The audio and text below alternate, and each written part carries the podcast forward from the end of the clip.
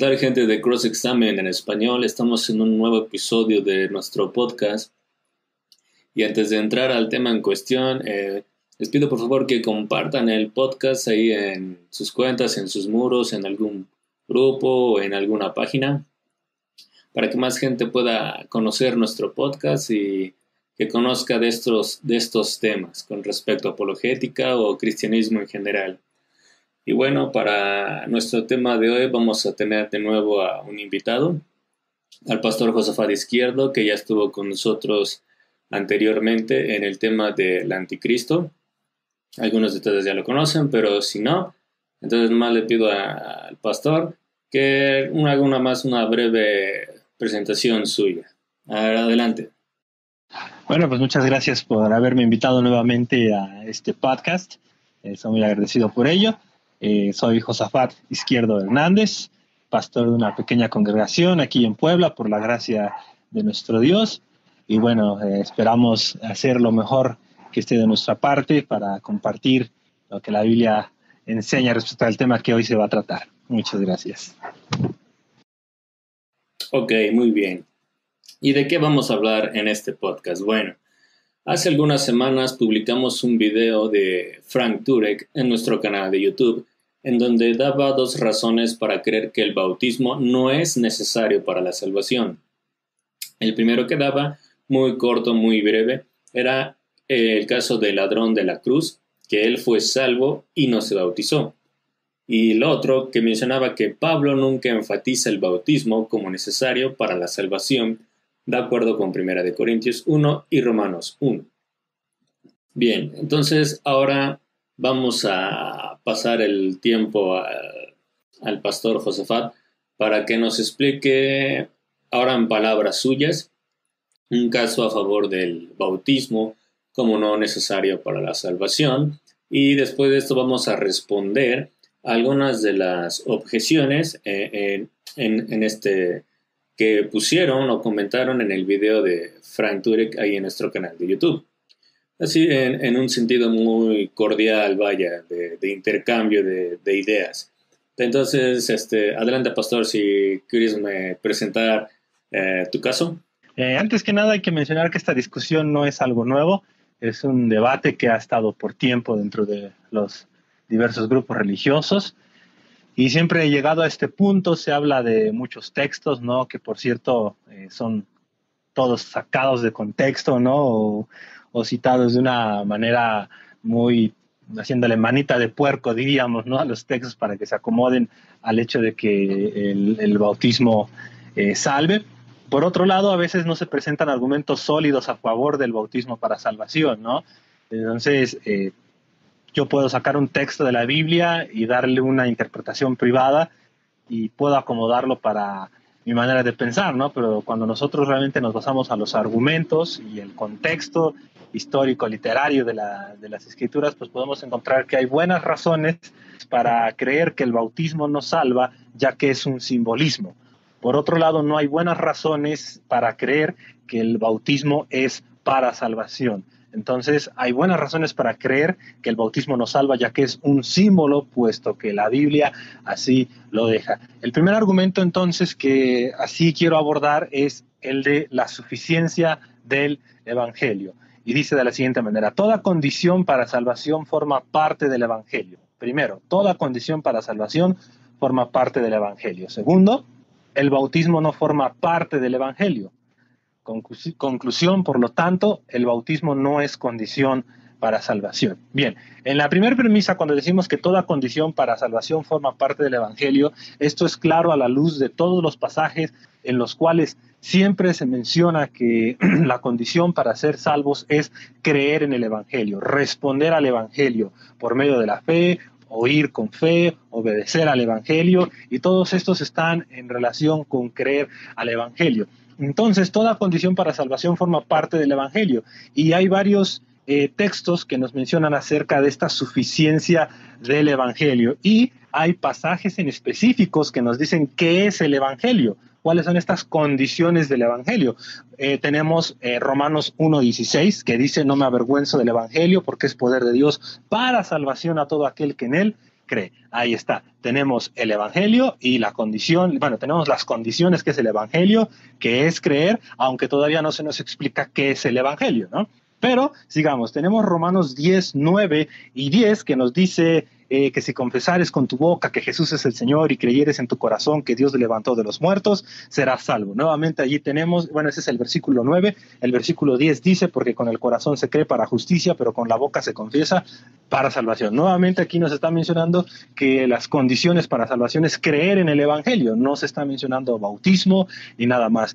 Ahora, Primera a los Corintios capítulo 15, versículo 1 al 4 nos dice qué es el Evangelio y de qué está formado el Evangelio. Y nos dice que, primero los Corintios 15, 1 al 4, además os declaro, hermanos, el Evangelio que os he predicado. Entonces Pablo está siendo muy específico al hablar del Evangelio. Dice, el cual también recibí, recibisteis, en el cual también perseveráis, porque por el cual asimismo, si retenéis la palabra que os he predicado, cual palabra del Evangelio, sois salvos, si no, creísteis en vano porque primeramente os he enseñado lo que asimismo recibí y entonces aquí empieza a describir lo que es el Evangelio, que Cristo murió por nuestros pecados conforme a las Escrituras y que fue sepultado y que resucitó, resucitó al tercer día conforme a las Escrituras. Y ya después empieza a mencionar a los testigos oculares de la resurrección del Señor Jesucristo. Entonces, primero a los Corintios 15, del 1 al 4, nos menciona qué es el Evangelio y los demás pasajes que hemos mencionado nos mencionan estas condiciones, creer al Evangelio.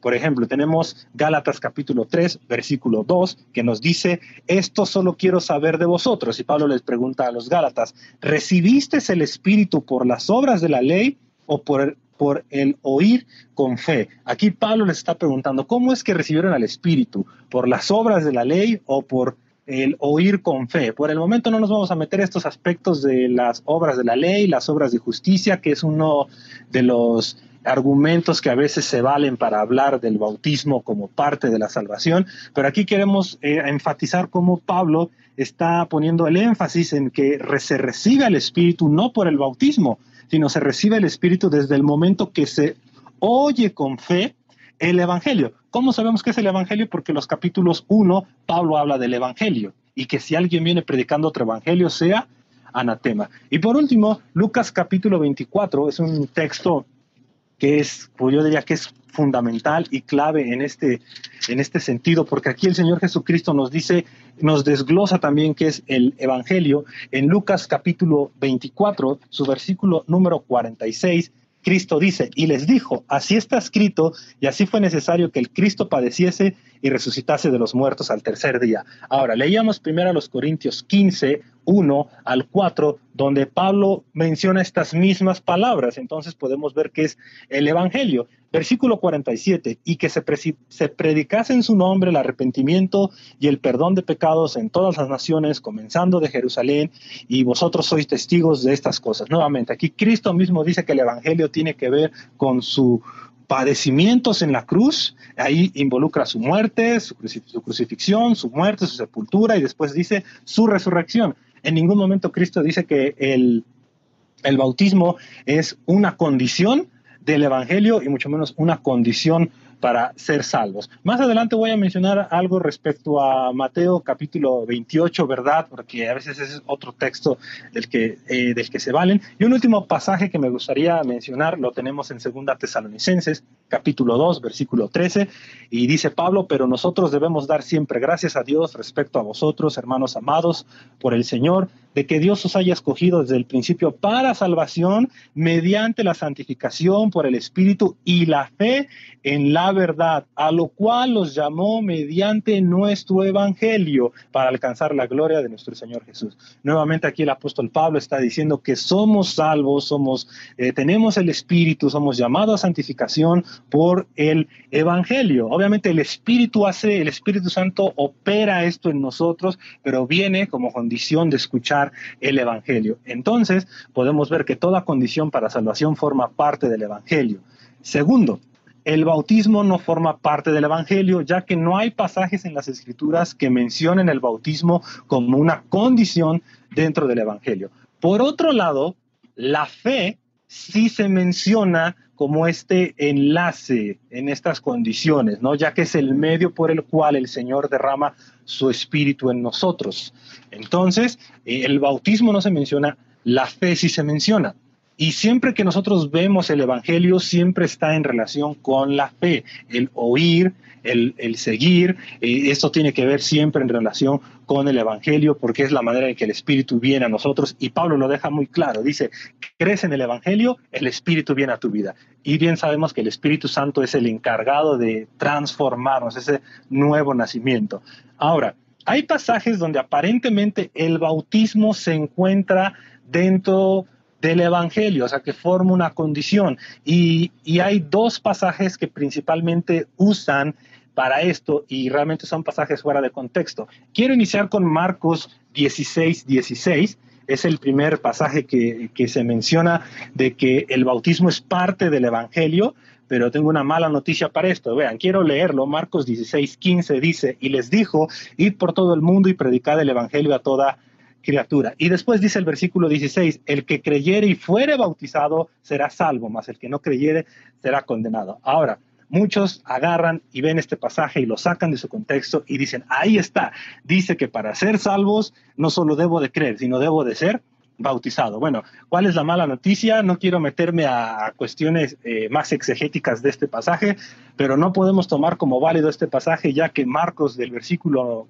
Marcos 16 del versículo 9 al versículo 20 es un pasaje espurio, que quiere decir que no es parte de los textos originales de los manuscritos más antiguos y fidedignos, de los originales. Marcos 9, Marcos 16, del 9 al 20, no forma parte de los manuscritos más antiguos. Eh, al parecer, los hermanos quisieron darle un final más eh, dramático o más acorde a los otros evangelios de Marcos, porque Marcos termina el versículo 8 y Marcos termina eh, huyendo. Marcos termina hablando de que todo es un desastre. Y cuando llegas al versículo 9 tienes un cambio en la, eh, eh, en la gramática. Y entonces, cuando se ven los otros manuscritos más antiguos, se puede notar que estos pasajes no están aquí. Entonces, no podemos tomar este pasaje de Marcos 16, 16, porque no vienen los escritos más antiguos. Es como aquel pasaje de Primera de Juan, donde habla acerca de que de la Trinidad, ¿no? Donde dice que son tres en el cielo. No podemos tomar ese pasaje porque no vienen los escritos más antiguos, aunque, a diferencia de este, ese pasaje de la Trinidad no afecta toda la doctrina de la Trinidad que se menciona en todos los pasajes eh, eh, eh, en las escrituras. Por otro lado, en este sí, porque ya vimos la cantidad de pasajes que mencionan el Evangelio y la fe como esas condiciones para salvación. El otro pasaje que toman dentro de esto, en el cual lo quieren acomodar como parte del bautismo, como parte, perdón, como parte del evangelio, es Mateo capítulo 28, su versículo número 19, eh, donde dice, por tanto, id y hacer discípulos a todas las naciones, bautizándolos en el nombre del Padre y del Hijo y del Espíritu Santo, enseñándoles que guarden todas las cosas que os he mandado.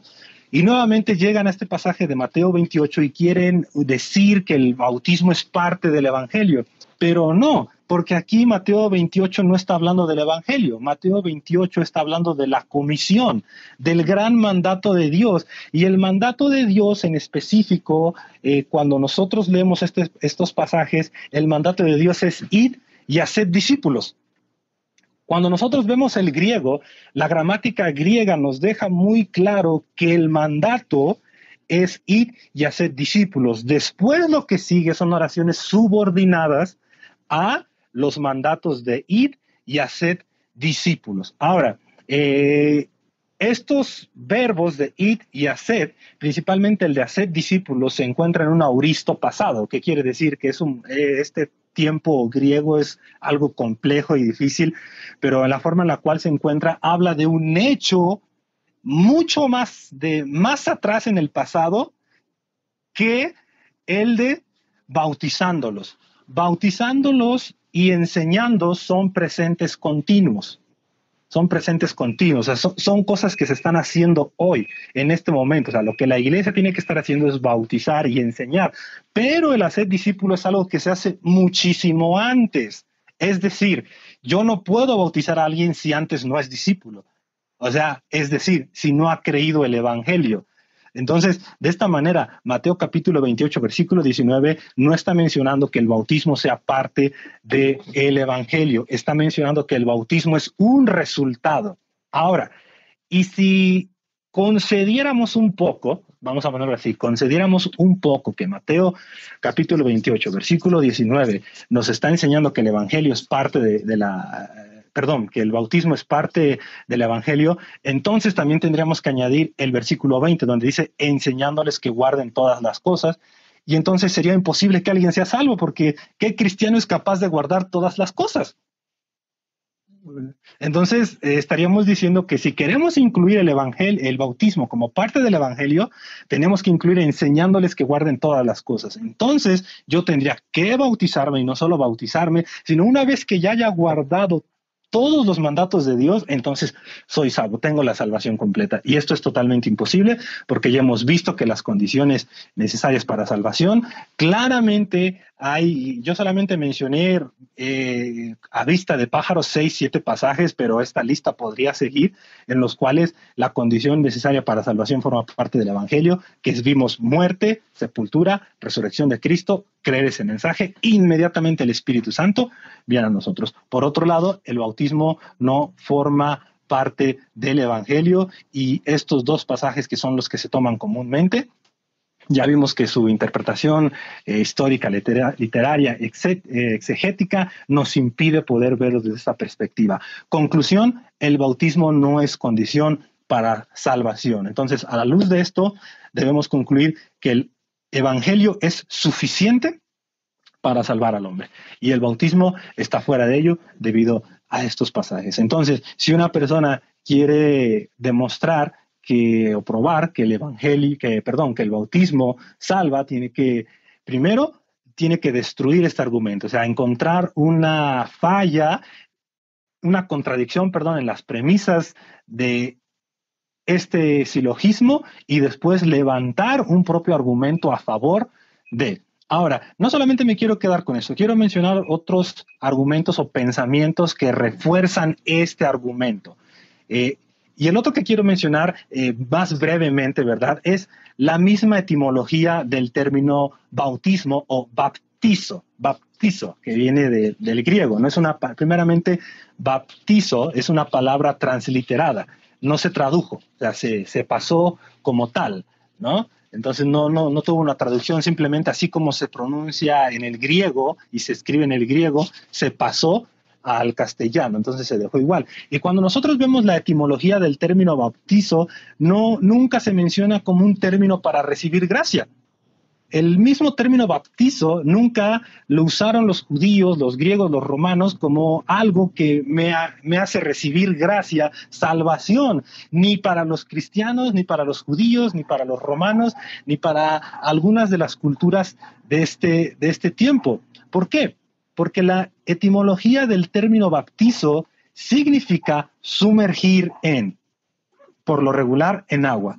Entonces, no tiene ningún sentido místico, no tiene ningún sentido espiritual. Las mujeres, las mujeres de ese tiempo bautizaban verduras, bautizaban ropa, bautizaban ollas. ¿Por qué? Porque las sumergían en agua, las introducían en agua. Entonces, para una persona de este tiempo, el bautizo nunca era un medio para recibir gracia nunca significó medio para recibir gracia, medio para identificarme o medio para introducirme a una, a una divinidad o, a una salvación. No, simplemente era introducir.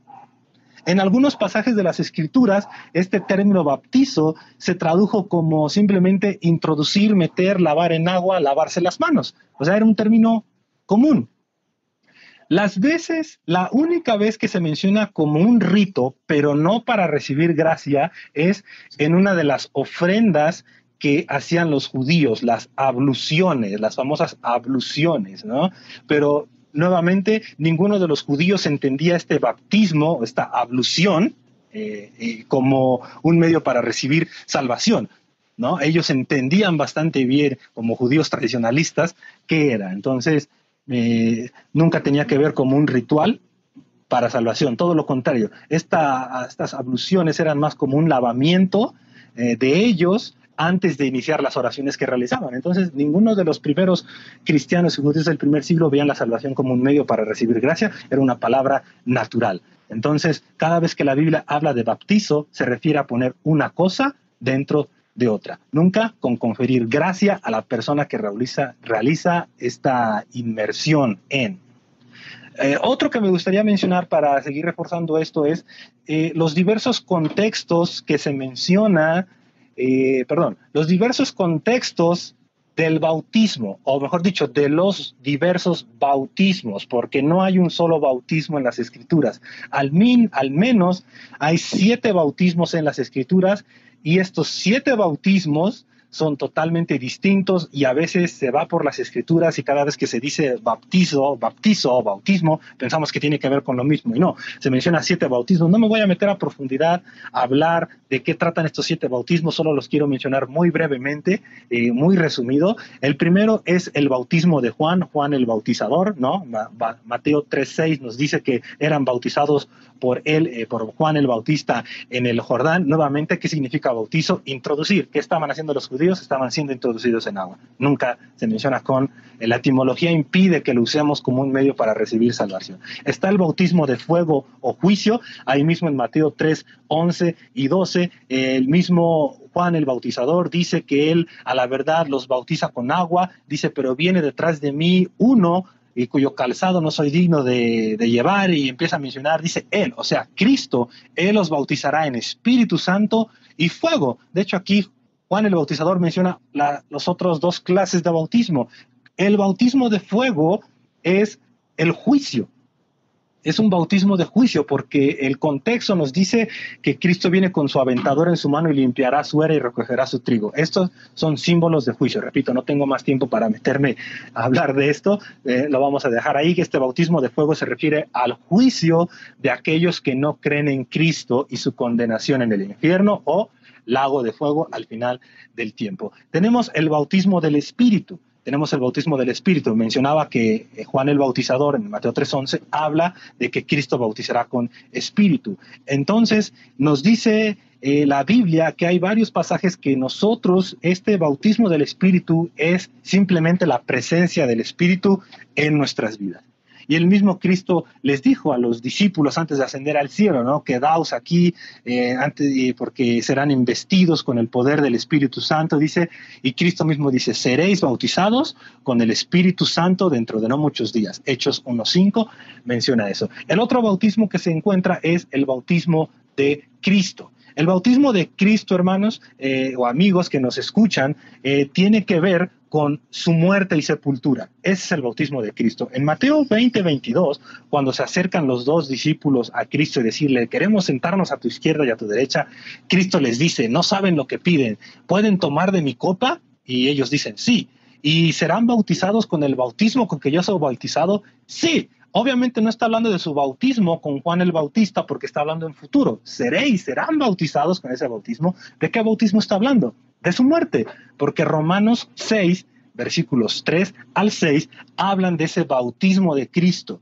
¿Cuál es? Su muerte, sepultura porque fue introducido en dónde? En la tierra, en una, eh, en este caso, pues fue introducido en esa eh, en esa cueva, ¿no? Donde lo, guardó José, donde lo puso, perdón, José de Arimatea. Entonces tenemos el bautismo de Cristo. Eh, tenemos el bautismo de Moisés. Este nos los menciona primero a los Corintios 10, 1 y 2. Porque, y dice, porque no quiero, hermanos, que ignoréis que nuestros padres todos estuvieron bajo la nube y todos pasaron el mar y todos en Moisés fueron bautizados en la nube y en el mar. Obviamente aquí no está hablando de recibir gracia, de ser salvos. ¿Qué quiere decir? Fueron introducidos. Recordarán que les mencionaba que bautizo significa introducir, poner una cosa en otra. ¿Qué hizo Moisés? Los introdujo en la nube, o sea, la, la, presencia de Dios sobre ellos. Los introdujo en el mar cuando atravesaron el mar rojo. Tenemos el bautismo de la iglesia, que es el de Mateo 28, 19, donde dice que los salvos, ya los salvos, lo que, los que tienen al Espíritu, entonces eh, la ordenanza es, el simbolismo es que sean bautizados en el nombre del Padre y del Hijo y del Espíritu Santo. Nuevamente hay diversos bautismos. Y el último es el bautismo de Israel, Hechos 2.38. Este bautismo tiene más complicaciones, pero Solo resta decir que este bautismo de Israel es un bautismo específico para el pueblo de Israel después de que crucificaron a Cristo. Y se mencionan Hechos 2.38. Y cuando nosotros prestamos atención a todo el contexto, porque es un pasaje que a veces también utilizan para decir, ahí está claro, dice que, el, eh, que el bautismo es necesario para salvación. Vean, brevemente leo Hechos 2, Versículo 38. Pedro les dijo, arrepentíos y bautícese cada uno de vosotros en el nombre de Jesucristo para perdón de los pecados y recibiréis el don del Espíritu Santo. Pero ahí se detienen, no leen el versículo 39, porque el versículo 39 es muy claro, dice, porque para vosotros es la promesa. ¿Quiénes son esos vosotros? Eso es muy interesante. Siempre usan el versículo 38 para decir, ahí está, el bautismo es necesario para el perdón de pecados, pero no están leyendo todo el contexto, porque el versículo 39 dice, porque para vosotros es la promesa y para vuestros hijos y para todos los que están lejos, por cuanto el Señor nuestro Dios llamare, perdón, para cuántos el Señor nuestro Dios llamare. Entonces, este bautismo tiene que ver única y exclusivamente con el pueblo de Israel. ¿Por qué? Porque Hechos 2.39 tiene que ver con una profecía de Daniel capítulo 9.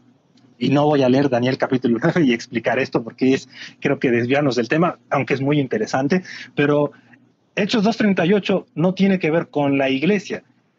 Aunque se menciona el bautismo, aunque se menciona la salvación, tiene que ver con un momento muy específico para el pueblo de Israel que ha crucificado a su Mesías. ¿Por qué? Porque el versículo 39 dice, para vosotros es la promesa. Y sabemos que Pedro está hablando a judíos porque en todo el contexto siempre habla varones israelitas, varones israelitas, varones judíos, hermanos israelitas. Y le está hablando, está hablando de hermanos a personas que ni han escuchado el Evangelio. ¿No?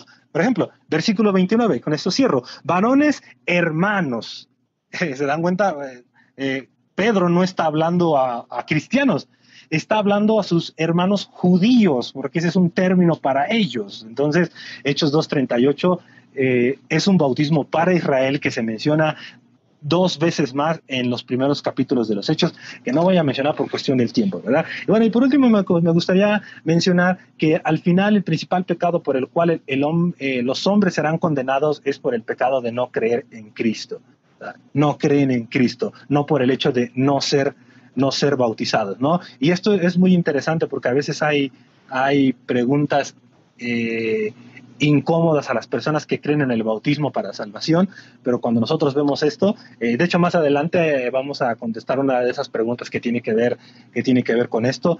Podemos decir que el perdón viene, el perdón de los pecados es prometido solamente a aquellos que creen en Cristo. Tenemos Juan 1:12, a lo suyo vino, mas los suyos no le recibieron, mas a todos los que creen en su nombre les dio potestad de ser hechos hijos de Dios. Primera de Pedro 1, 18 al 21 nos dice que fuimos rescatados de vuestra vana manera de vivir por la sangre de Cristo. En ningún momento en estos pasajes menciona el Evangelio. Es decir, al final, el principal pecado por el que serán condenados los hombres es por el de no creer en el nombre de Cristo, no por no haberse bautizado. Bueno, y de esta manera es un caso muy breve y tal vez muy general de eh, por qué hay buenas razones para creer, buenos argumentos para creer que el bautismo nos salva, porque es un simbolismo, ¿no? Y de esta manera, repito, si alguien eh, está a favor de que el bautismo salva, primero tiene que encontrar las contradicciones, derribar estos argumentos y después de que ha eh, demostrado la, eh, la incongruencia en estos argumentos tiene que levantar un argumento adecuado a favor de el bautismo para salvación y sobre todo uh, que sea posible. ¿no? Entonces, eh, por el momento eso es lo que mencionamos. Bueno, les recuerdo a todas las personas que nos están escuchando que estamos tratando el tema de eh, si el bautismo salva o no salva. Y esto debido a un vídeo de, que subimos en nuestro canal de YouTube de Frank Turek a Frank Turing le hacen esta pregunta y él responde no. Él da eh, dos razones que ya mencionamos en un principio. Y en ese video de YouTube eh, y en nuestra página de Facebook, cuando lo publicamos en Facebook, hay personas este, escribieron algunas objeciones a lo que había comentado Frank Turek. Entonces por eso decidimos hacer este podcast para responder eh, aquellas objeciones. Y bien, también les recuerdo que si eh, no han escuchado el, post, el podcast, eh, este podcast se subirá en YouTube el sábado, así como a nuestras distintas plataformas de, eh, para el podcast. Igualmente, este podcast se guardará en, nuestra serie de la página de Facebook, Cross Examine en español. Y bien, te voy a pasar algunas objeciones de, las que nos dejaron tanto en el canal de YouTube, tanto en la página a ver este, qué respuestas este, tienes para ellas. La primera dice así, voy a citar. El bautismo en el nombre de Jesús es, es esencial para la salvación, para el perdón de pecados y la aspiración para una vida santa. Y dice, como lo dice Pedro en Primera de Pedro 3:21. Bien, eh, para empezar, primera de Pedro 3:21, quiero aclarar que es un pasaje difícil de traducir. Es un pasaje difícil de traducir. Yo les animo a que tomen diversas versiones, revisiones, traducciones de la Biblia y se darán cuenta que este pasaje eh, puede cambiar drásticamente de uno a otro. Sigue manteniendo su esencia, pero se van a dar cuenta que eh, cambia bastante algunos aspectos. ¿Por qué menciono esto? Porque cuando nosotros vemos estas variaciones podemos malentender, ¿no? Si nos quedamos con un solo, nos casamos con un solo, una sola de las traducciones o versiones, y entonces eh, vamos a querer apoyar esa teoría. Pero recolectando la información de los diversos pasajes, este pasaje ya lo he visto y buscado en la mayoría de versiones y revisiones y traducciones que pude a mi alcance y pude entender. Y de una manera muy básica, podemos concluir que primeramente este pasaje no está hablando del bautismo de agua de la iglesia. Recordarán que mencionaba que había diversos bautismos de hecho, Hebreos capítulo 6 menciona que hay diversos bautismos. O sea, esto no es una enseñanza mía. Yo les animo a que busquen Hebreos capítulo 6 y ahí va a decir que hay diversos bautismos, ¿no? El mismo escritor de los Hebreos lo menciona. Eh, se me pasó mencionar eso hace un momento. Entonces, aquí no está hablando del bautismo en agua de la iglesia de Mateo 28, 19. Eh, ya que el bautismo que menciona aquí Pedro es el bautismo del diluvio.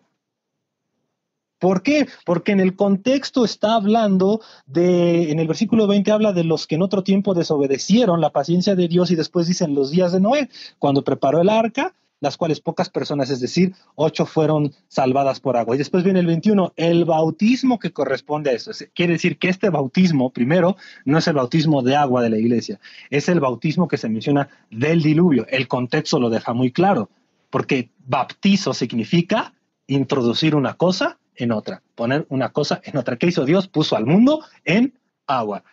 Segundo, el término corresponde, cuando dice el, eh, eh, el versículo 21, el bautismo que corresponde, ese término es del griego antitipo. Antitipo o antitipo, ¿no? Es decir, un antitipo sabemos que es una figura, algo del pasado que corresponde a. Entonces, eh, de hecho, la palabra antitipo se utiliza para hablar de prácticas del Antiguo Testamento que ilustran verdades del Nuevo Testamento. O sea, un antitipo, ¿qué son los antitipos? Es una imagen, un símbolo de algo que va a suceder en el Nuevo Testamento, que se va a cumplir en el Nuevo Testamento. Entonces, aquí tenemos que entender entre el antitipo y el tipo. El antitipo es la figura del Antiguo Testamento. Un ejemplo muy claro. Los sacrificios de Levítico son antitipos, o sea, son el simbolismo de lo que Cristo iba a hacer en la cruz del Calvario. ¿Cuál es el tipo? Cuando Cristo muere en la cruz del Calvario. Ahí tenemos el cumplimiento de esos sacrificios de Levítico. El antitipo, los sacrificios de Levítico. El tipo, el cumplimiento, el sacrificio de, de Cristo. Entonces, eh, perdón, lo dije al revés. El tipo es del Antiguo Testamento y el antitipo es el cumplimiento. Perdón, me, confundí. Son al revés. El tipo es la figura que se ve en el Antiguo Testamento y el antitipo es el cumplimiento. Entonces, aquí tenemos que el tipo es el bautismo de el diluvio de Noé. ¿Cuál es el antitipo? O sea, ¿cuál es el cumplimiento? El mismo versículo no los dice. Desafortunadamente se saca de contexto este pasaje. El cumplimiento de este, de este bautismo es la muerte y sepultura de Cristo, porque los versículos anteriores, de hecho el versículo 18 nos los dice, porque también Cristo padeció una sola vez por los pecados. Después habla del, del tipo, el bautismo, o sea, qué es lo que iba a suceder. Entonces, ¿qué es lo que nos salva? No es el bautismo de agua, es Cristo, el bautismo de Cristo, ya que el contexto lo deja muy claro. Ahora, por eso mencionaba que es un pasaje difícil de traducir el versículo 21 porque nos hace pensar que lo que salva es el bautismo pero realmente el orden nos da a entender que lo que salva es la muerte y resurrección de Cristo. Entonces, no está hablando del bautismo de la iglesia. Entonces, la consecuencia de este sacrificio de Cristo es una conciencia limpia delante de Dios. Entonces, no es el bautismo lo que nos da la conciencia limpia, es la muerte de Cristo. Entonces, aquí cuando dice el bautismo, o cuando esta persona menciona que el bautismo en el nombre de Jesús es esencial para la salvación, eh, está tomando este bautismo, repito, no está haciendo distinción entre los diversos tipos de bautismos, no está hablando del bautismo de Mateo 28, 18, eh, aparte hay otros seis bautismos, está hablando del bautismo de Cristo, la muerte, sepultura, resurrección de Cristo. Ok, muy bien. Pasemos a la segunda objeción. Dice, Muchas comunidades, como parte de su ritual de iniciación, se bautizan con diferentes propósitos, pero siempre de manera básica para pertenecer a esa divinidad o divinidades que adora la comunidad. Bien, la Biblia nunca afirma que el bautismo sea para participar de la divinidad. Tal vez sectas, otras religiones sí, pero el fundamento bíblico no menciona nada o algo al respecto de que el bautismo sea, una, sea algo de esto, como conferir propósitos eh, de salvación, ¿no? Entonces, eh, mencionábamos que el, único que hace esto es el Espíritu Santo, el bautismo del Espíritu Santo. Pero ya hemos mencionado que la etimología de bautizo es introducir en. Entonces, el bautismo del Espíritu Santo simplemente es introduce a la persona que acaba de creer en el cuerpo de Cristo, porque primero a los Corintios 12:13 nos menciona que el Espíritu Santo nos introduce al cuerpo de Cristo, pero eso es una obra que hace el Espíritu Santo. Nunca en la Biblia se menciona que esto sea por un bautismo eh, en agua. Y de hecho, los primeros judíos, ni si, los primeros cristianos no lo veían así, ni siquiera los discípulos de Juan lo veían de esta, desde, esta, desde esta perspectiva, ¿no? Entonces, tal vez algunas comunidades, algunas religiones pueda que ellos lo entiendan así, pero desde la perspectiva bíblica no hay razones suficientes para pensar que sea, que sea así, que la, al bautizarte en ese momento formas parte de la divinidad. Ok. La tercera objeción dice así.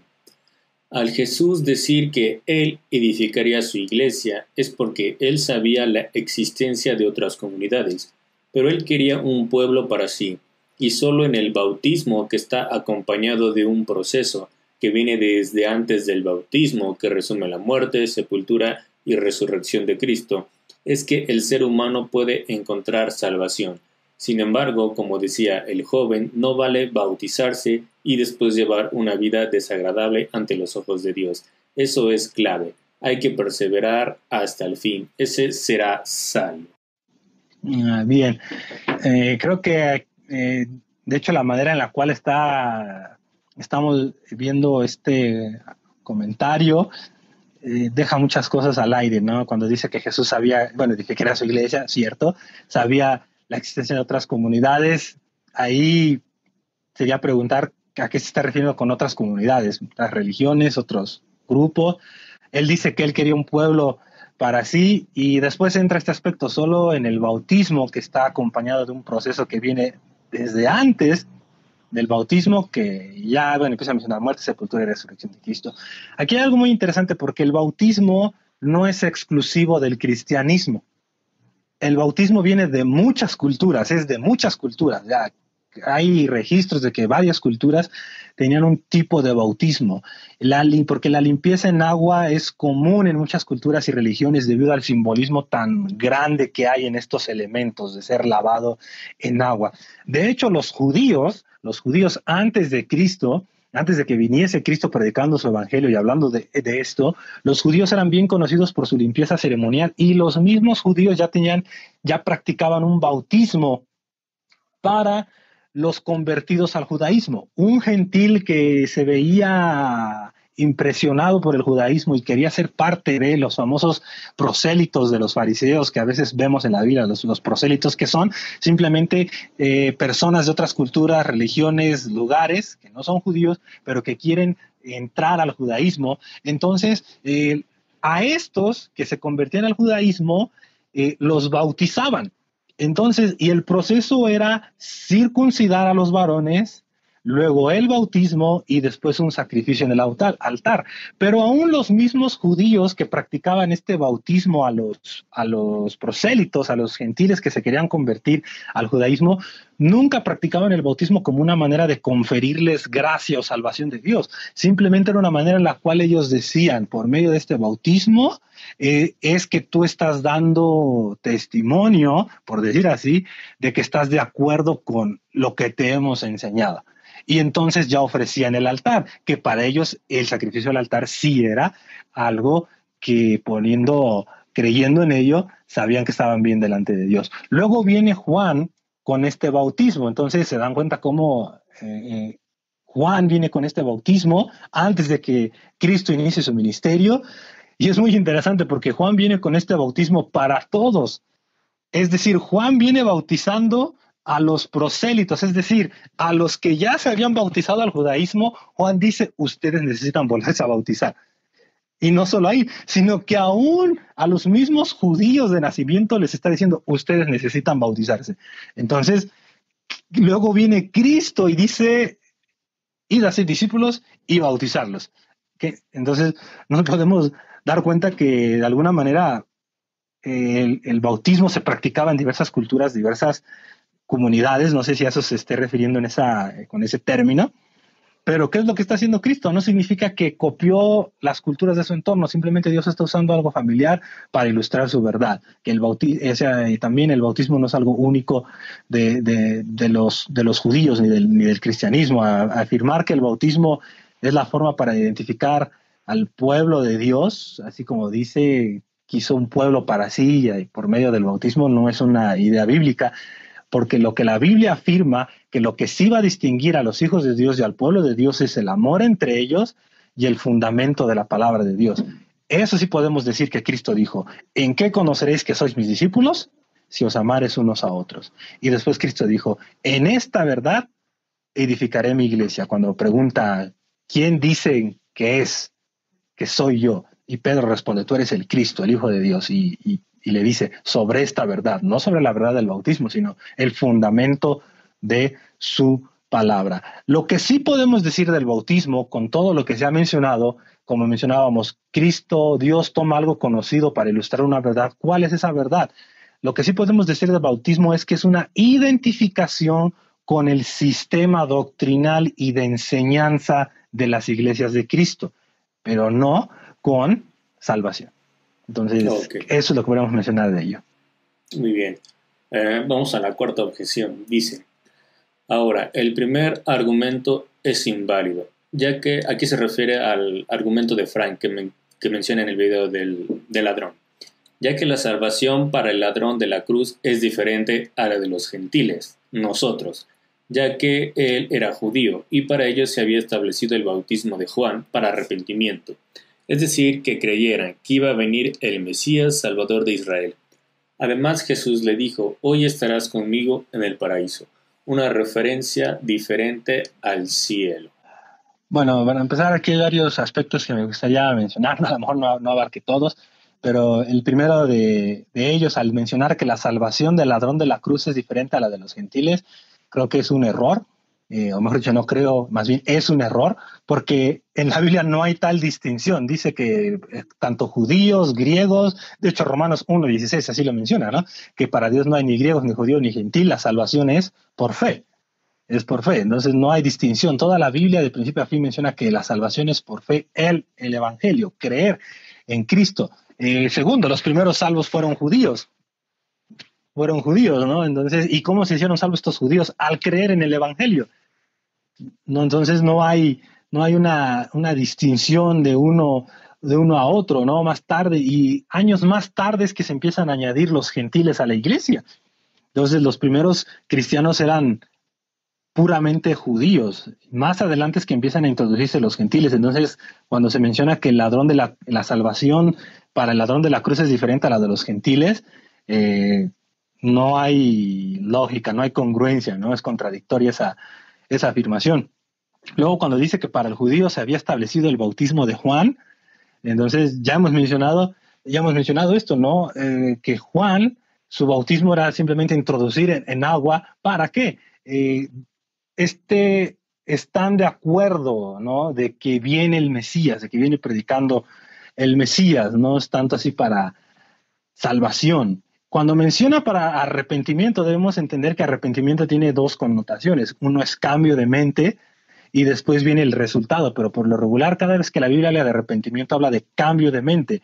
Entonces, nosotros cuando vemos esos pasajes, dice Juan, los introducía en agua para cambiar su mente, no está hablando de salvación. O sea, creo que es muy diferente decir cambiar de mente que decir eh, regeneración, salvación. Entonces, y también Respecto al bautismo de Juan, cabe mencionar que el bautismo de Juan, el propósito principal del bautismo de Juan era identificar al Mesías. Juan 1, 31 al 33 lo menciona, no los voy a leer por cuestión de, del tiempo, ¿no? Pero ahí están los pasajes.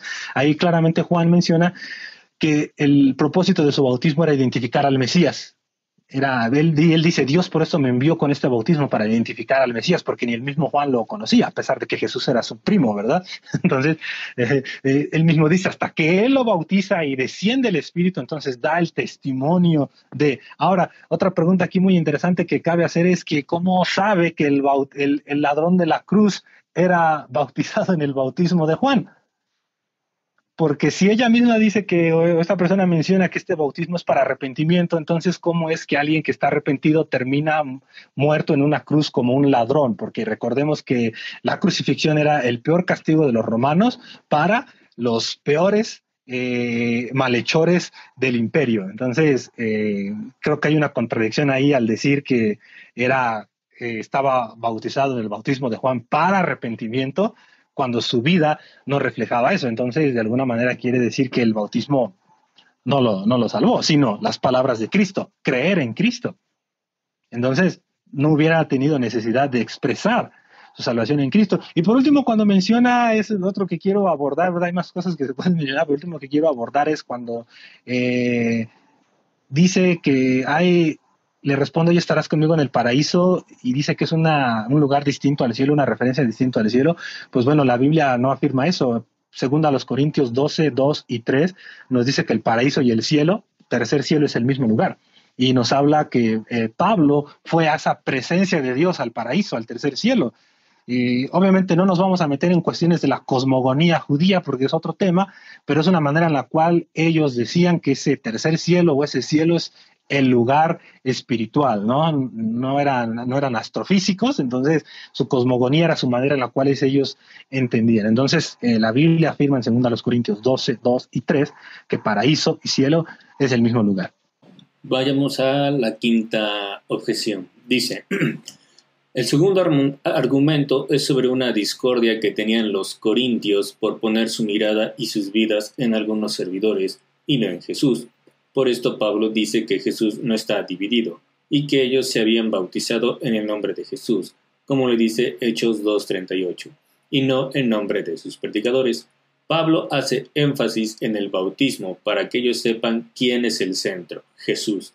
El versículo 17 de 1 de Corintios 1 no dice que el bautismo no salva o no es importante, dice que ese no es el ministerio de Pablo sino predicar y que otros se encargaran de bautizar. Y como Pablo quería que nos fijáramos en Jesús y no en él, cito, y no me mandó a anunciarla con palabras elegantes. Si yo hago que la gente se fije más en mí que en Cristo, su muerte en la cruz no servirá de nada.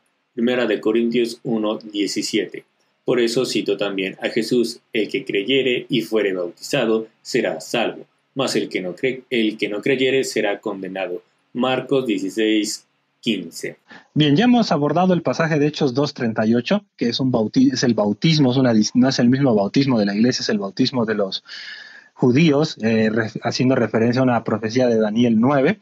Y Marcos 16, 15, ya vimos que no podemos tomar ese pasaje porque es espurio, no pertenece a los principales, eh, no, no, pertenece a los antiguos, a los manuscritos más antiguos, más fidedignos ¿no? de las escrituras. Y entonces el único que nos queda es el de 1 a los Corintios 1, 17, donde parece que es el argumento que mencionaba Frank, que eh, no era el tema central de Pablo el bautismo, si no él lo hubiera mencionado.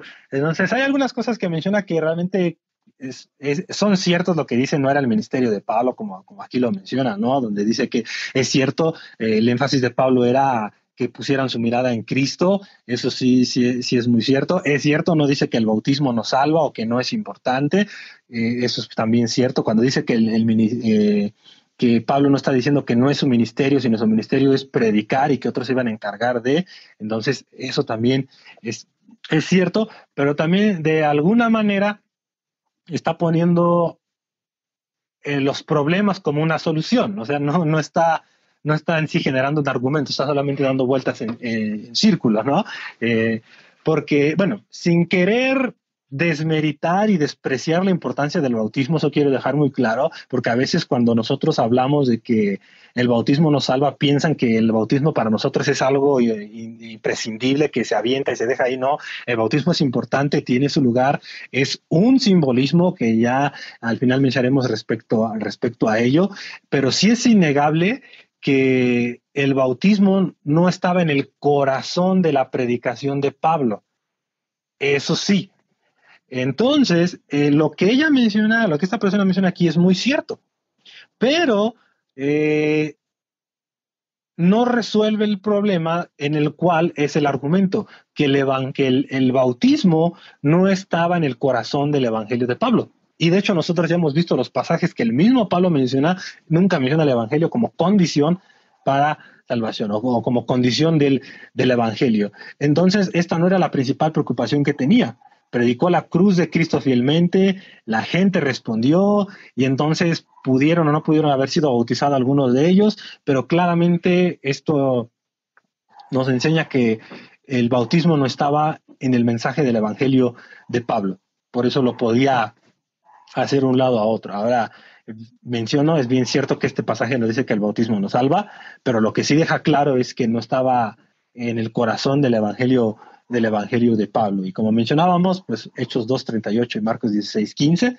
no los podemos tomar en cuenta. Lo que sí podemos mencionar de esto es que no, no soluciona o no levanta un argumento a favor de poner, eh, de decir que esto no estaba en el corazón, el bautismo no estaba en el corazón del mensaje ni del Evangelio de Pablo. No era parte de su, de su predicación. Entonces, eso, eso sigue en el aire. Ok, muy bien. Siguiente objeción. Dice, además, el bautismo no es una obra, entre comillas lo pone, que el ser humano haga para ser salvo, sino por la gracia de Dios. Se puede bautizar en su nombre para el perdón mm, de pecados. Es, es el énfasis que ella pone. Según la hermenéutica, el texto de Efesios habla de las obras humanas, es decir, esos intentos desesperados fallidos y egocéntricos por entrar a la salvación por otros medios y no por Jesús.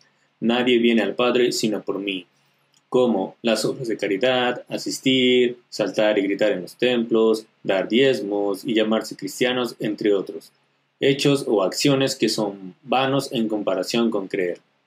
Arrepentirse, bautizarse y vivir una vida agradable ante los ojos de Jesús en el cual estamos Ah, bien, aquí hay que entender y trazar bien la Biblia, eh,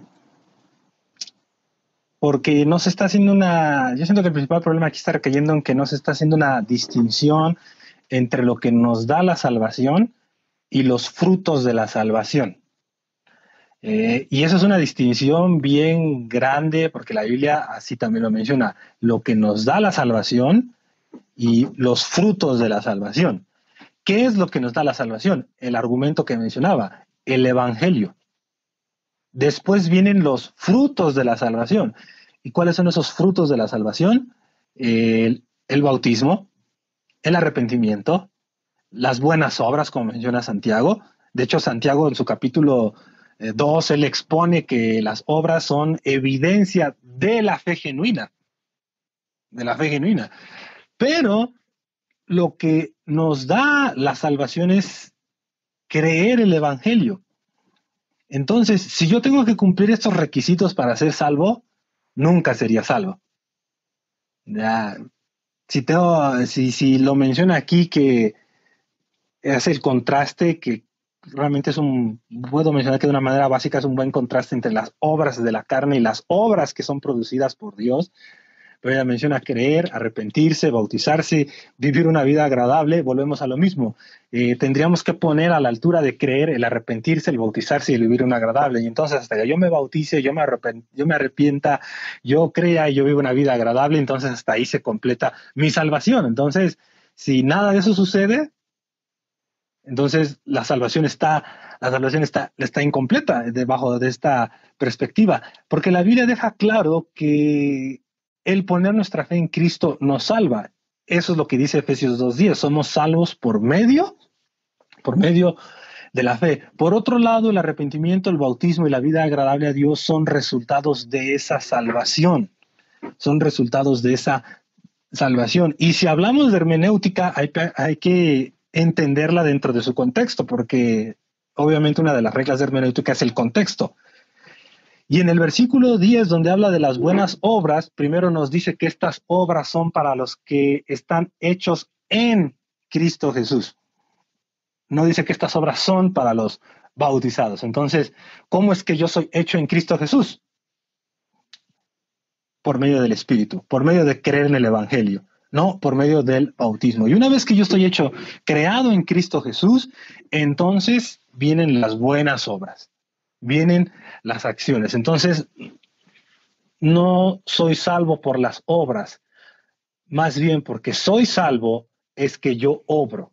Ese es el énfasis de Efesios 2.10. Efesios 2.8 y 10 somos salvos por medio de la fe y una vez que somos creados en Cristo Jesús, somos nueva creación, porque ese es el término creados, nueva creación, en Cristo Jesús, entonces hacemos esas obras que Dios ya tiene para, para nosotros. La condición para ser salvos es creer el Evangelio. Ya hemos visto los pasajes que habla de ello, nunca se menciona el bautismo, nunca se menciona un conjunto para en, conjunto para aceptar a Cristo. Por otro lado, la fe siempre se menciona sola como el medio de salvación. Y entonces es claro eh, que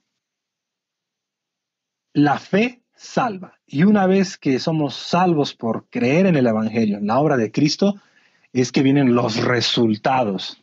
Es lo que viene la transformación, porque Cristo mismo dice que el árbol se conoce por sus buen fruto, ¿no? Entonces, ahí viene ese, ese, cambio, ¿no? Hacer esa distinción entre el medio de salvación y las obras, el resultado de la salvación, que son esas obras de justicia. Ahora vamos a pasar a un pequeño intercambio que se dio ahí en, la caja de comentarios del, del, video. Dice Gustavo Madeo. Hola Sara. Sara es la, la persona que amablemente está poniendo estos argumentos en contra del video de Frank. Dice, hola Sara, si alguien está en terapia intensiva, le predican y de todo corazón entrega su vida a Jesús, no es judío como el ladrón que muere al lado de Jesús, siendo sus últimos minutos de de vida fallece y no se pudo bautizar, ¿no es salvo? Sara responde, cuando la persona que está en terapia intensiva y decide, quién sabe después de cuánto tiempo escuchando el Evangelio, entregarse a Jesús, la Biblia sigue siendo clara en el proceso para la salvación. Yo sé que Jesús es misericordioso y puede salvarlo o salvarla.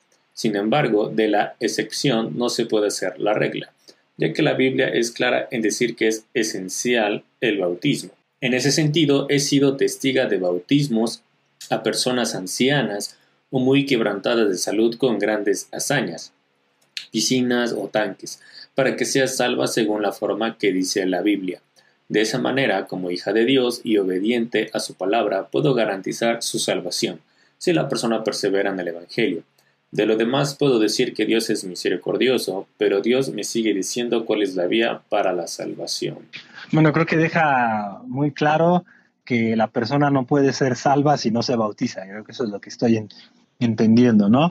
Ahora, eh, siempre que se llega a esta pregunta, que es una pregunta que creo que es una pregunta válida, porque han sucedido casos así, siempre se menciona que se saca, el, se toma el caso aislado, se toma el caso emocionalista, se toma el caso subjetivo, se toma, incluso hasta menciona que es el caso improbable, ¿no?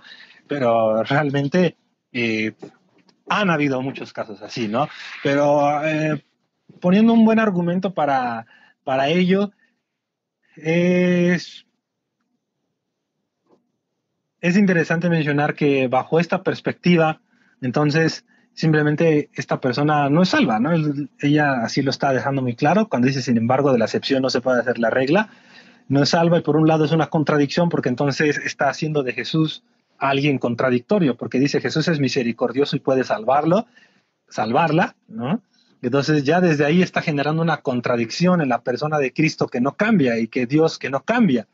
Entonces, siendo esto así, eh, ahora, si hubiese una dentro de la palabra de Dios, él mismo diese esta salvedad en la cual bajo ciertos casos sí puede ser salvo y no, no había problema.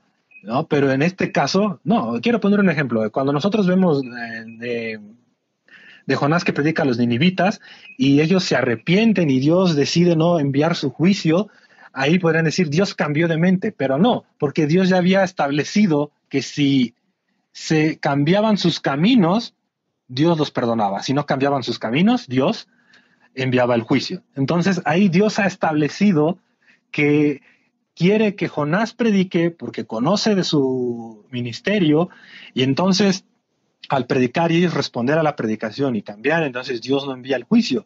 Si ellos, a pesar de la predicación de Jonás, no hubieran cambiado, Dios hubiera enviado el juicio. ¿Qué sucede? Ellos se arrepienten, entonces Dios no envía su juicio. Ahí Dios no está cambiando de parecer, Dios no está cambiando de, de pensar, de voluntad, no está variando. ¿Por qué? Porque él mismo ha establecido eh, ya los resultados, ¿no? Simplemente dice al hombre, eh, vienes a favor de la corriente o vas en contra. Sin en cambio, en este aspecto, Dios sí ha dejado muy claro que la salvación es por fe al Evangelio, al creer en la persona de Cristo. Pero tú al decir Jesús es misericordioso y puede salvarla, ya está generando una contradicción la persona de Dios, de Cristo, y entonces Dios no es Dios, Cristo no es Cristo, porque hay una contradicción entre sus sus proposiciones, ¿no? Entre sus mandatos, sus declaraciones. Entonces, simplemente es definitivamente o dices que no o entonces el bautismo no es necesario para salvación. Así es. Vamos a pasar a la octava objeción. Y aquí sería bastante respuestas, yo creo que rápidas. Esto nos lo dejaron en el video de, en la página de Facebook. Y la persona deja como que pam, pam, pam, pam, pam, como que varios versículos así y unas pequeñas eh, textos referentes a ese versículo, como diciendo aquí están mis pasajes, mi caso basado en la Biblia de que el bautismo sí es para salvación. Dice, la última objeción dice, aquí les dejo ejemplos de conversión considerando el mandato de Mateo 28, 18, 19 y Marcos 16, 15, 16, que creo que son los que ya, habías, ya comentaste anteriormente. Dice, aquí vienen los versículos. Entonces, primer versículo, en Pentecostés Pentecostés se arrepintieron y se bautizaron para perdón de pecados. Salvos. Hechos 2, 14, 41. Bien, eh, brevemente, como mencionabas, eh, rápidamente, Mateo 28, 18 al 19, no está hablando de que el bautismo sea condición del Evangelio, está diciendo que es un mandato, ya es, una cosa es el Evangelio y otra cosa es la gran comisión. Entonces ya vemos que Mateo 28, 19 al 20 eh, ya explicaba los, los tiempos de los verbos, ya explicaba, explicaba las implicaciones, como el ser discípulos mucho antes que el ser bautizados. Marcos 16, 15 no pertenece a los pasajes más antiguos, es un pasaje espurio del 9 al 16. En Hechos 2, 14 eh, al 41 también ya lo abordábamos. de hecho, es todo el contexto y está hablando a israelitas, está hablando a judíos. Entonces no está hablando la iglesia. ¿Por qué? Porque Hechos, otro argumento a favor de esto es que Hechos, todo el libro de Hechos es un libro transicional. Es un libro de transición de judíos a la iglesia, de la ley, al Nuevo Testamento, de, del pacto, antiguo pacto, al nuevo pacto. Entonces, eh, Hechos, todo el libro de Hechos está hablando de una transición. Y como explicábamos, realmente este pasaje tiene que ver con una profecía de Daniel a los judíos. Y si aplicamos el mismo estudio exegético a Hechos 2.38, tenemos lo mismo. Los verbos nos mencionan que el bautizo es un auristo pasivo, o sea, no es una acción que ellos realizan, es una acción que ellos se dejan hacer. Entonces, eh, una manera de traducirlo sería, permítanse ser introducidos en agua. eso es lo que está diciendo. O sea, eh, si, si creen y se han arrepentido, entonces la manifestación es arrepentirse, o la, la manifestación es de que están creyendo en Jesús, porque están sacando de contexto todo lo que menciona de Jesús. La manifestación es arrepentirse y permítanse ser bautizados. Entonces no está hablando como de una acción de ella, aparte de todo lo que ya hemos mencionado atrás, brevemente es lo que podemos decir de esos pasajes. Dice, los samaritanos creyeron y se bautizaron. Hechos 8, 8 del 5 al 13. Bien, en este mismo pasaje está la cláusula de salvación en el versículo número 12. Dice que cuando creyeron a Felipe, ¿qué creyeron? Obviamente de Cristo, el Evangelio. Entonces, eh, viene ahí, viene, viene como resultado esto, ¿no? De que creen en el Evangelio, creen en el, en el mensaje de, Felipe, que es predicar de, Cristo, porque repito, en el versículo 12 eh, eh, lo menciona, ¿no? Cuando él viene predicando acerca del Evangelio de Cristo, cuando creyeron a Felipe que anunciaba el Evangelio del reino de Dios y el nombre de Jesucristo, ahí está.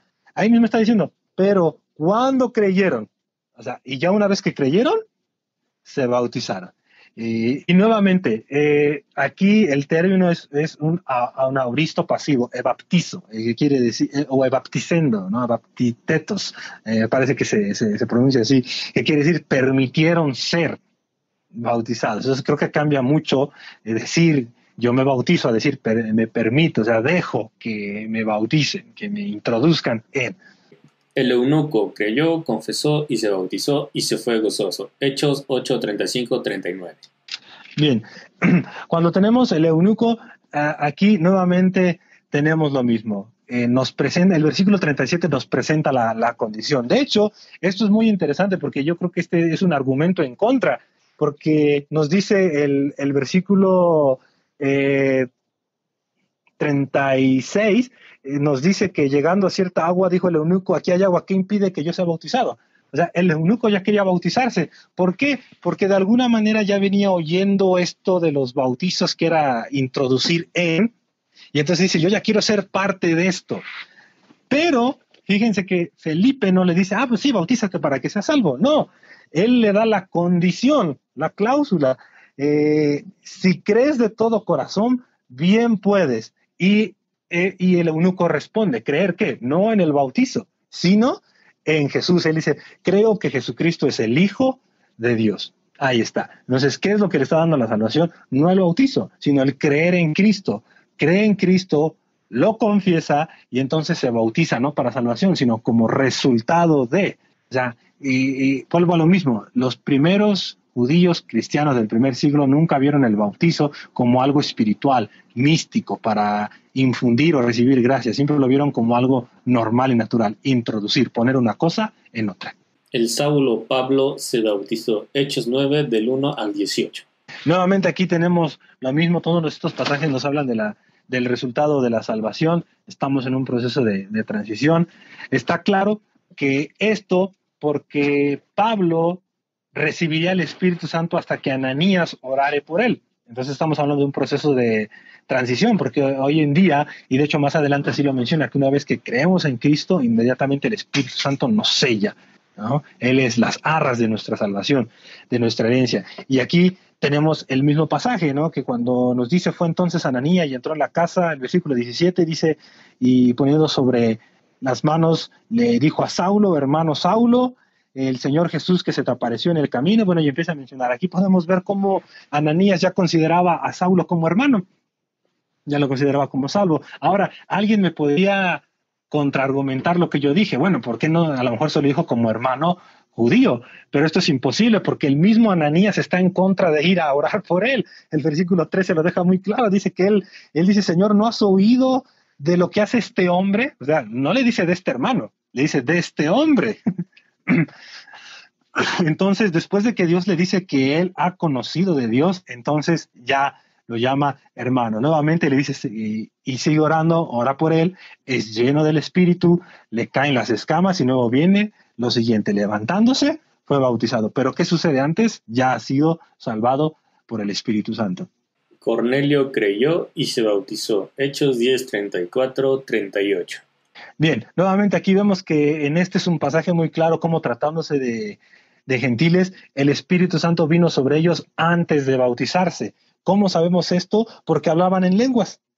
Nos dice que, estos eh, gentiles que estaban reunidos, dice que cuando empezaron a escuchar eh, la predicación de, Pedro, entonces dice que se derramó el, don del Espíritu Santo y, los mismos judíos se sorprendieron, los que venían con Pedro, dicen, ¿cómo es que a estos gentiles eh, les viene el Espíritu Santo?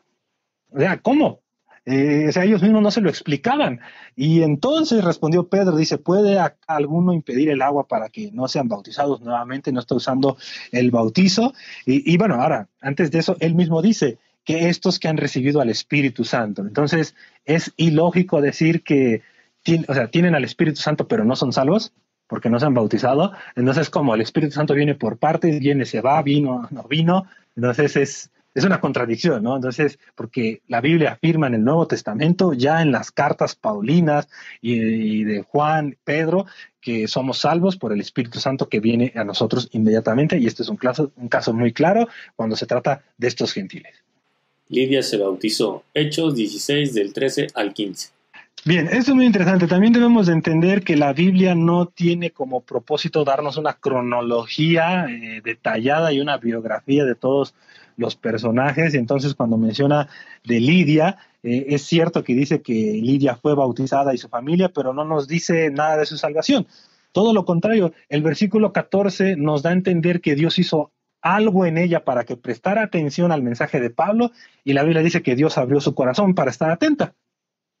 Entonces quiere decir que primero creyó y entonces ya fue bautizada. Y ahora eh, es muy interesante porque dice que lo voy a leer, vean, dice eh, el versículo 15, eh, y cuando fue bautizada, Lidia y su familia nos rogó diciendo, si habéis juzgado que yo sea fiel al Señor, entrad a mi casa y posad. O sea, es muy interesante que después de que es bautizada dice, eh, si juzgad que yo soy fiel. O sea, es decir, estoy en, en armonía con ustedes, ¿no?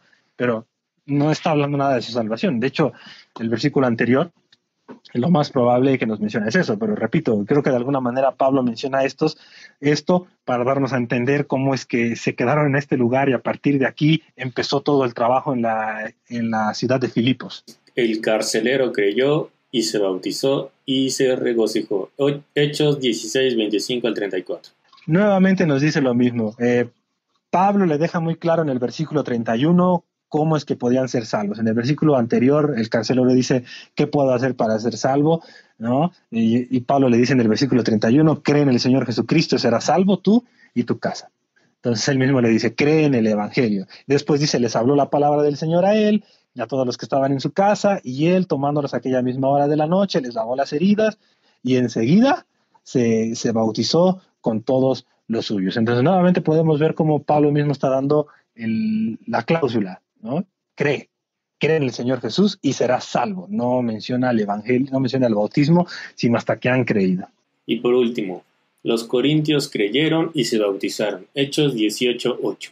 Bien, aquí nuevamente tenemos eh, los, mismos, los mismos verbos, nos dan a entender, dice que los corintios oyendo creían y eran bautizados. Entonces aquí nos está dando a entender que la, la cláusula estaba siempre con creer. Ahora, aquí hay algo muy interesante, porque cada vez, de hecho, estos pasajes prueban otro punto muy interesante, que, nunca se menciona solo el bautismo para salvación. O sea, no hay ningún pasaje en el cual diga que el, el bautizarse salva.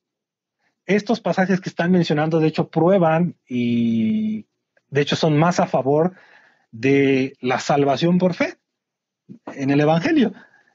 Porque siempre el bautismo se menciona acompañado de la fe. Por otro lado, la fe sí se menciona sola como condición para salvación. Muy distinto a, a estos pasajes. Y ya hemos visto que todos estos pasajes claramente están antes de bautizarse, está precedido el creer. Creer creer, creer, creer en qué, no en el bautismo, creer en Cristo, porque la gramática sí lo deja bien claro, creer en Cristo. Entonces, eh, no se menciona salvación, no se menciona perdón de pecados, no se menciona para gracia, todo lo contrario, siempre se menciona como un mandato, como un resultado, o sea, permitían ser bautizados. Ellos permitían ser bautizados, ¿por qué? Porque era el mandato. Entonces, así es, creían ponían su fe y permitían ser bautizados porque le decían que era ese requisito. Por eso mencionábamos que el bautismo tiene su lugar, no lo desmeritamos, no lo hacemos un lado, pero como simbolismo. O sea, el bautismo habla de lo que ha sucedido en nuestros corazones cuando aceptamos a Cristo. Así es, y es bien interesante que en todos estos pasajes no hay algo así como que se diga, eh, entonces, este, bueno, ya creíste y nunca se dice, pero te falta bautizarte. Exacto. O ya creíste, ahora te falta bautizarse, como para que ya estén las dos condiciones juntas y son salvos. No hay nada de eso ahí. En uno de los pasajes que leímos nos dicen, nos dicen, ya creíste, pero una cosa te hace falta. O te hace falta algo más para ser salvo jamás se menciona en ninguno de estos pasajes. Así es. Nunca se menciona algo así. Efectivamente. Siempre se creyeron, después del tiempo se bautizaron. yo creo que es bastante claro. Exactamente, por eso el primer argumento que mencionábamos, la suficiencia del Evangelio. Eso es, no toda condición para salvación está en el Evangelio. El bautismo no es condición de, no está en el Evangelio, por lo tanto el bautismo no, no es para salvación porque no viene dentro de las, de estas condiciones del Evangelio. Como bien acabas de mencionar, si así fuese, se, especificaría más en un tema tan delicado como esto. Entonces, estos pasajes y muchos más podrían abordar de ello. Ya repito, cuando hay otros pasajes de bautizo, necesitamos entenderlo a la luz de sus contextos, ¿no? ¿Qué, ¿De qué bautismo me está hablando? Y ya después de eso, verlo en la manera natural en que lo veían los primeros judíos, como introducir, poner otra cosa en, simplemente. Muy bien. Pues bueno, este, con eso creo que estamos dando ya por terminado este podcast. Eh, les invito a todos a que nos sigan en, nuestras distintas redes sociales. Ya saben, Cross Examine en español, en Facebook y también en Twitter. Si tú tengas alguna red social para que, no sé, estés, eh, las personas te sigan para, no sé, consejos o algo por el estilo. Por el momento no, estoy trabajando ya en una página y espero primero Dios en algunos, en algunos días más ya poder presentar esta página en la cual estar trabajando y si nos hacen favor de seguirnos, pues ya la estaremos mencionando. Por el momento, el momento no lo menciono porque aún sigo en este proyecto trabajando, la verdad, entre unas y otras cosas, no hay el tiempo para hacerlo de una manera más de calidad. Perfecto, muy bien. Pues bueno, gracias a todas las personas que nos escucharon. Eh, también este, gracias a ti, José, por estar aquí una vez más. Gracias. Esperamos volverte a tener con algunos de estos temas y nos estamos viendo. Que Dios los bendiga y pasen una excelente noche.